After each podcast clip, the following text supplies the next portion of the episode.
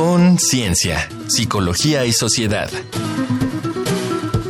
Cuidados paliativos. Bienvenidos, bienvenidas sean todos y todas a una nueva emisión de Conciencia, Psicología y Sociedad. Estamos transmitiendo a través del 96.1 de FM. Esto es, por supuesto, Radio UNAM y este es el espacio de la Facultad de Psicología en el que abordamos temas que siempre esperamos, de verdad, que sean de todo su interés desde el enfoque psicológico. Yo soy Berenice Camacho y comparto la conducción en esta ocasión con la doctora Mariana Gutiérrez Lara. Mariana, bienvenida, gracias por estar acá. Además, decir que estamos inaugurando nuestra segunda temporada aquí en Conciencia, Psicología y Sociedad. Gracias, Bere. Hoy tenemos un tema sumamente sensible, pero muy interesante como todos. Por supuesto, cuidados paliativos es el tema de hoy. Les recordamos que ustedes pueden visitar nuestro sitio de podcast para escuchar esta y otras emisiones. El sitio es radiopodcast.unam.mx. Así es que aquí iniciamos con Conciencia, Psicología y Sociedad.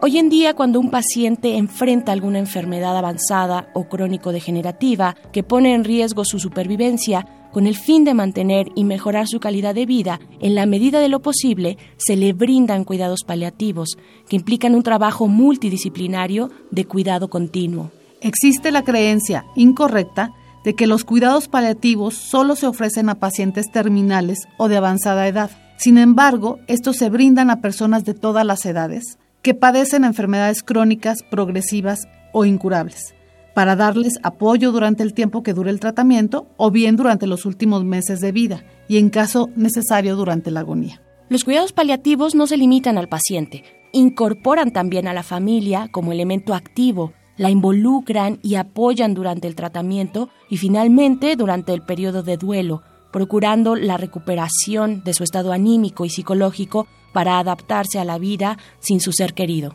La pionera del movimiento paliativo fue la doctora inglesa Cicely Saunders, quien en 1961 fundó en Londres el Hospicio San Cristóbal, donde hasta la fecha las personas acuden a recibir cuidados dignos y preparación para su descanso final. De acuerdo con la Organización Mundial de la Salud, el 86% de las personas que requieren atención paliativa no la reciben. Esta falta de atención está asociada a la poca difusión y cultura en cuidados paliativos y a un número insuficiente de especialistas. En México, únicamente hay seis cursos de alta especialidad médica en la materia, avalados por la UNAM, y hacen falta cursos especializados en la materia en otras profesiones, como lo es la psicología. Ya que todos podríamos necesitarlos en algún momento, ¿cómo informarnos sobre los cuidados paliativos?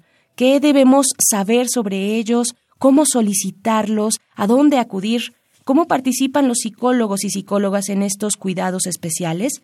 Para esclarecer estas y otras dudas está con nosotras la maestra Nancy Elizabeth Rangel Domínguez, ella es profesora de la maestría en psicología con residencia en medicina conductual de la UNAM y coordinadora del área de atención psicológica de la División de Cuidados Paliativos y Clínica del Dolor del Hospital General Doctor Manuel Gea González. Bienvenida, maestra Nancy, ¿cómo estás? Muchas gracias, muchas gracias por la bienvenida, por recibir este tema que, como decía la doctora Mariana, es sensible pero importante, todos debemos conocerlo. Así es, maestra Nancy. Y yo creo que podríamos empezar eh, comentándonos justamente qué son los cuidados paliativos. De manera formal, se define los cuidados paliativos como el cuidado continuo y activo de las personas que están con una situación de enfermedad crónica avanzada y que pueden o no estar al final de la vida. Este es un trabajo multidisciplinario, es decir, esos cuidados los van a brindar diferentes profesionales, los médicos, enfermeras, psicólogos, trabajadores sociales, eh, tanatólogos, voluntarios. Es decir, es un cuidado que se da a una persona que está en un estado de vulnerabilidad extremo, él y su familia. Y esos cuidados buscan delimitar el sufrimiento, procurar que esta persona no sufra a pesar de la enfermedad y lo logra a través del control de síntomas, tanto físicos como psicológicos, emocionales e incluso eh, los últimos movimientos en cuidados paliativos destacan la importancia del aspecto espiritual en el cuidado del paciente. Claro. Maestra Nancy, estamos hablando de contextos muy adversos, ¿no? De contextos muy difíciles, no solamente, ya nos comentabas, para el paciente, sino también para la familia. Y entonces cabe preguntarte cuáles son esos principales problemas psicosociales que enfrentan tanto paciente como familia. Los pacientes se van a enfrentar a un cambio completo en sus vidas.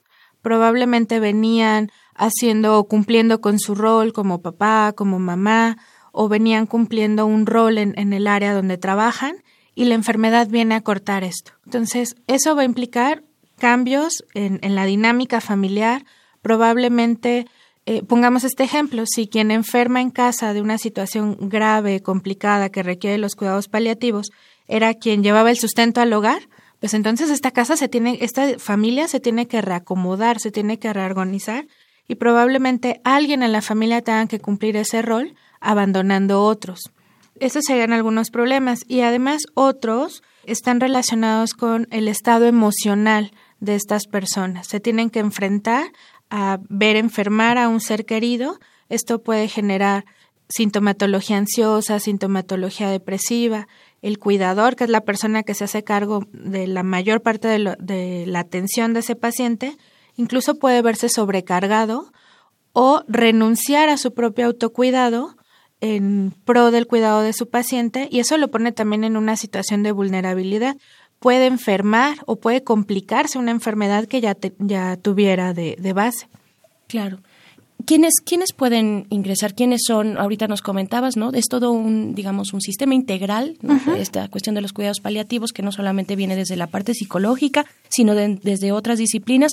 ¿Quiénes son, digamos, candidatos para ingresar a un programa de cuidados paliativos? El primer criterio para ingresar a este programa o a estos programas es que las personas tengan una enfermedad crónica avanzada para la que por el momento no tenemos una cura y va a implicar un sufrimiento para, para el paciente. ¿Nos puedes poner un ejemplo? Porque ubicamos el cáncer como una de las enfermedades además muy frecuentes, pero ¿cuáles otras podríamos estar hablando? Cáncer es lo, lo más frecuente que escuchamos porque además ahí surge el movimiento de cuidados paliativos en los pacientes oncológicos.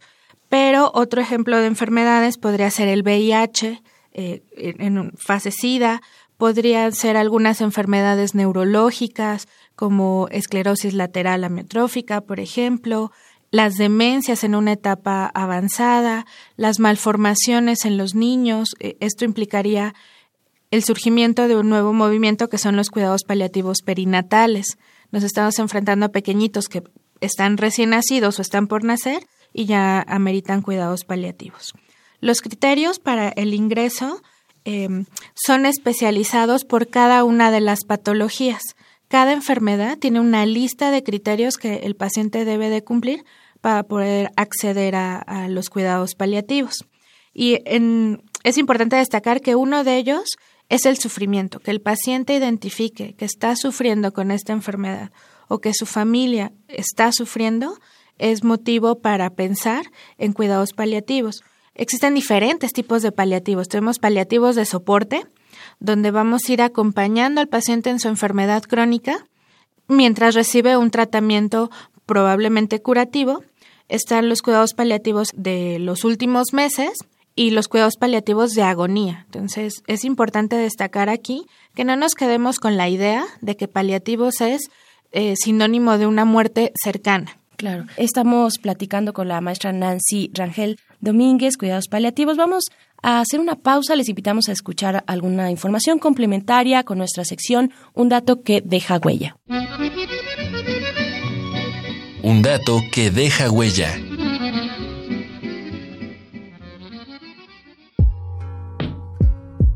En 1992, en México, el Instituto Nacional de Cancerología inauguró la primera clínica de cuidados paliativos y fue hasta 2009 que se agregó el título octavo bis a la Ley General de Salud, que hace referencia a los enfermos en situación terminal y hace énfasis en evitar el sufrimiento de estos a través del control del dolor y la atención de aspectos psicosociales y espirituales.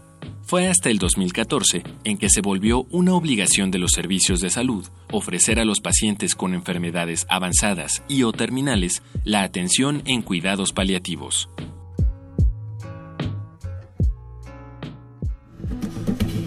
Contáctanos al correo con.cienciaunam.gmail.com o en el Facebook arroba unam.psicología.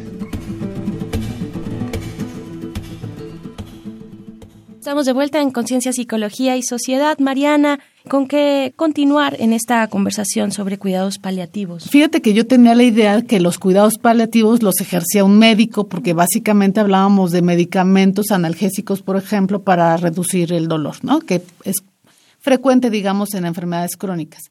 Entiendo ahora que el psicólogo ha tenido un papel relevante dentro de este mismo equipo interdisciplinario. Maestra Nancy, platícanos entonces cuáles son las tareas precisas que hace el psicólogo en esta área y cuáles son sus objetivos particulares. La incorporación del psicólogo al equipo de cuidados paliativos es muy relevante, incluso em, en la ley que, que regula esta situación de los cuidados paliativos en nuestro país, se aclara que una unidad básica de cuidados paliativos es el médico y la enfermera, pero en cuanto aparece la figura del del psicólogo se vuelve ya un, equipo como de alta especialidad o de alta complejidad. Entonces, ocupamos un papel muy importante y nuestras áreas de, de impacto son el paciente, la familia y el equipo propio. El propio equipo de salud está, está en nuestras manos. Con el paciente, nuestra tarea principal es la identificación y la intervención en sintomatología que pudiera afectar el tratamiento, como ansiedad, depresión, pero también en particular miedos. Es frecuente escuchar que estos pacientes tienen miedo a cosas muy varias, ¿no? Miedo a morir, miedo al dolor, miedo a ser olvidados, a dejar a su familia, a qué va a pasar con sus niños si es que son, son padres o madres. Con la familia, nuestro trabajo es procurar que esa familia mantenga la dinámica lo más saludable posible, que los roles se rompan lo menos posible, que haya un buen proceso de comunicación de manera tal que la toma de decisiones del, del paciente sea respetada por la familia, pero además esto no genere conflictos en la familia y además con, con los familiares nos toca identificar y atender eh, la sobrecarga del cuidador, identificar y atender factores de riesgo para duelo complicado e incluso darles la, atención posterior al fallecimiento del paciente.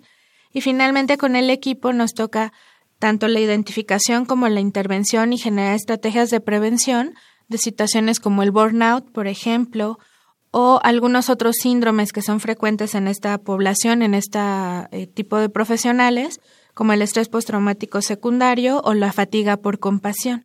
Es decir, el psicólogo está al pendiente del paciente, de la familia, pero también del equipo también del equipo una gran responsabilidad y eso nos llevaría a pensar pues cómo qué estamos haciendo eh, a nivel profesional ¿no? y en las universidades respecto a estos muchachos y muchachas que podrían bien tener estas tareas en sus manos. Les invitamos a hacer una pequeña pausa. Vamos a escuchar esta cápsula informativa. Estamos hablando de cuidados paliativos. En nuestro país, el crecimiento de la cultura de cuidados paliativos ha sido constante pero nos queda un largo camino para darlo a conocer de forma amplia a toda la sociedad. Tú que nos escuchas, ¿sabes qué implican? ¿O qué hacer en caso de que alguien cercano los requiera? Actualmente, solo se cuenta con 27 servicios de cuidados paliativos en el territorio nacional, y estos se encuentran principalmente en las grandes ciudades, y son solo cuatro hospitales los que brindan atención paliativa pediátrica. Contáctanos al correo con.cienciaunam.gmail.com o en el Facebook arroba unam.psicología. Estamos de vuelta aquí en Radio UNAM en Conciencia, Psicología y Sociedad hacia el último momento de esta conversación con la maestra Nancy Rangel Domínguez. Mariana. Sí, yo te preguntaría, Nancy, ¿cuáles serían las principales dificultades a las que se enfrenta un psicólogo paliativista? La primera es la formación, porque si bien contamos con poquitos programas de, de formación, estos están dirigidos a médicos. En los últimos años han surgido diplomados o cursos que van dirigidos también a otras profesiones, trabajadora social, psicólogo, enfermera, pero aún estamos carentes ahí de la formación del psicólogo paliativista, porque hasta el momento no hay una, una universidad que tenga esta materia para formar a los estudiantes en psicología. Esa sería probablemente la primera. porque los chicos cuando llegan a este contexto, pues es un contexto completamente diferente al que a lo mejor se habían imaginado de la intervención clínica.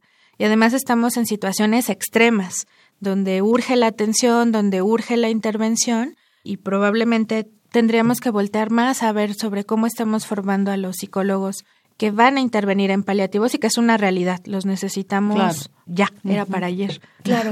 Quisiera recordarles a quienes nos escuchan allá afuera que pueden comunicarse con nosotros mediante el correo con.cienciaunam.gmail.com y también en el Facebook de la Facultad de Psicología, que es arroba unam.psicología. Y pues nos estamos acercando ya hacia el final de esta conversación sobre cuidados paliativos, Mariana. ¿Algo que preguntar ya para atender a nuestras conclusiones? Sí, yo quiero compartirles que existe un día, un día mundial de cuidados paliativos, que es el 13 de octubre. Tiene su propio lema, porque yo importo. Y me parece que una de las mejores maneras para cerrar es una frase justamente de la doctora de la primera paliativista, que dice textual, importas por ser tú, importas hasta el último momento de tu vida y haremos todo lo que esté a nuestro alcance, no solo para ayudarte a morir en paz, sino también a vivir hasta el día en que mueras. Claro, una, una gran cita. Pues no queda más que darte las gracias, maestra Nancy Elizabeth Rangel Domínguez, profesora de la maestría en psicología con residencia en medicina conductual de la UNAM. Muchas gracias por haber estado acá platicando este tema tan importante, tan interesante y espero que allá afuera también les haya parecido de esta manera. Muchas gracias, Nancy. Gracias también a ustedes. Perfecto, pues nos vamos con algunas recomendaciones desde la cultura. Esto es Reconecta. Reconecta. Recomendaciones culturales sobre el tema de hoy.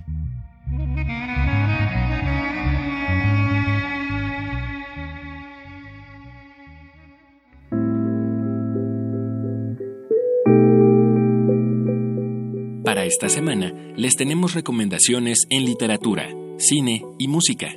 Iniciamos con el libro Perder, Sufrir y Seguir, El proceso del duelo, de Jorge Grau, Carmen García y Eduardo Vargas, editado en 2013 por Unidapsa Editores. Un segundo título es Sobre la muerte y los moribundos, de Elizabeth Kubler-Ross, editado en Barcelona en 1975 por Grijalbo. En la poesía, Jaime Sabines siempre tiene mucho que decir en Algo sobre la muerte del mayor Sabines, disponible en poemasdelalma.com. En el séptimo arte les recomendamos la película Un monstruo viene a verme, una producción de España y Estados Unidos de 2016 dirigida por J. A. Bayona. Un drama donde conoceremos cómo Connor, de 12 años, tendrá que ocuparse de llevar las riendas de la casa tras la separación de sus padres, pues su madre, interpretada por Felicity Jones, está enferma de cáncer. Así, el niño intentará superar sus miedos y fobias con la ayuda de un monstruo, pero sus fantasías tendrán que enfrentarse no solo con la realidad, sino con su fría y calculadora abuela.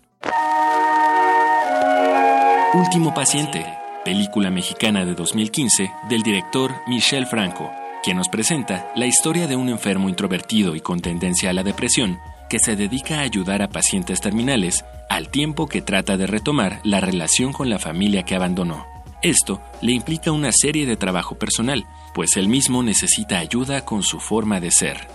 Nos despedimos con la canción Cancer de la banda estadounidense My Chemical Romance de su álbum Black Parade.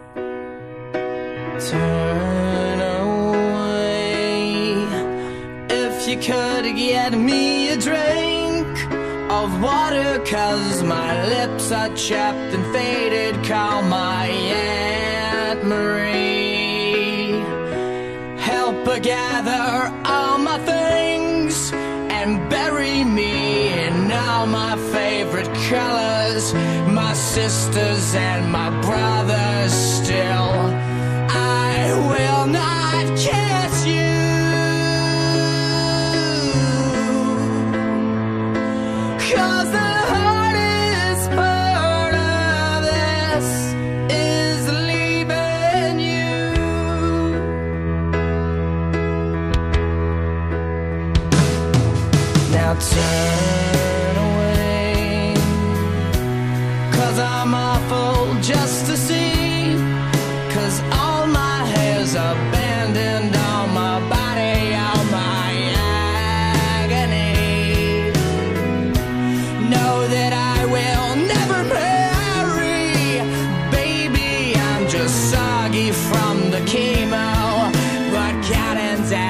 days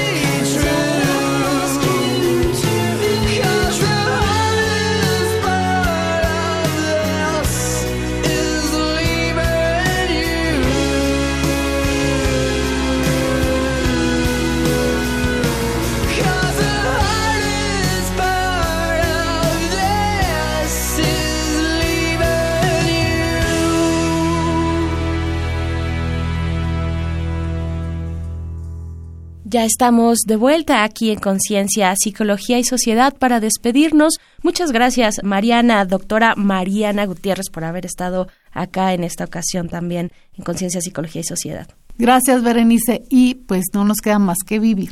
Más que vivir, claro, y vivir con una vida de calidad. Muchas gracias a ustedes por haber escuchado. Síganos a través de nuestra sección de podcast. Nuestro sitio es radiopodcast.unam.mx. Les recordamos que pueden escuchar la retransmisión de este programa el próximo jueves a las 7 de la noche a través del 860 de AM, el alma mater del cuadrante. Yo soy Berenice Camacho, agradezco el favor de su escucha y también a la producción del otro lado del cristal, a la Facultad de Psicología. Nos encontramos en la próxima ocasión aquí en Conciencia, Psicología y Sociedad. Con Ciencia, Psicología y Sociedad.